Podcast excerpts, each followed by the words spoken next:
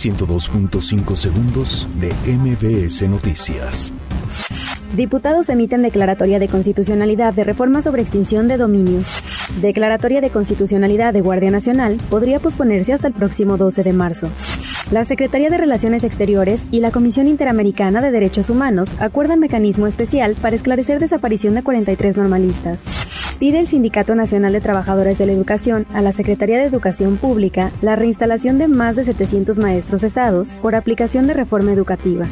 Senadoras del PAN rechazan invitación de Andrés Manuel López Obrador para acudir a evento del Día de la Mujer. Taxistas piden a diputados cuestionar a la jefa de gobierno, Claudia Sheinbaum, por privilegiar a taxis privados. Pueblos de Morelos acusan a Gobierno de México de traicionar a Zapata con termoeléctrica. La Secretaría de Seguridad Pública Ciudadana colabora con investigación por hechos registrados en Guanajuato.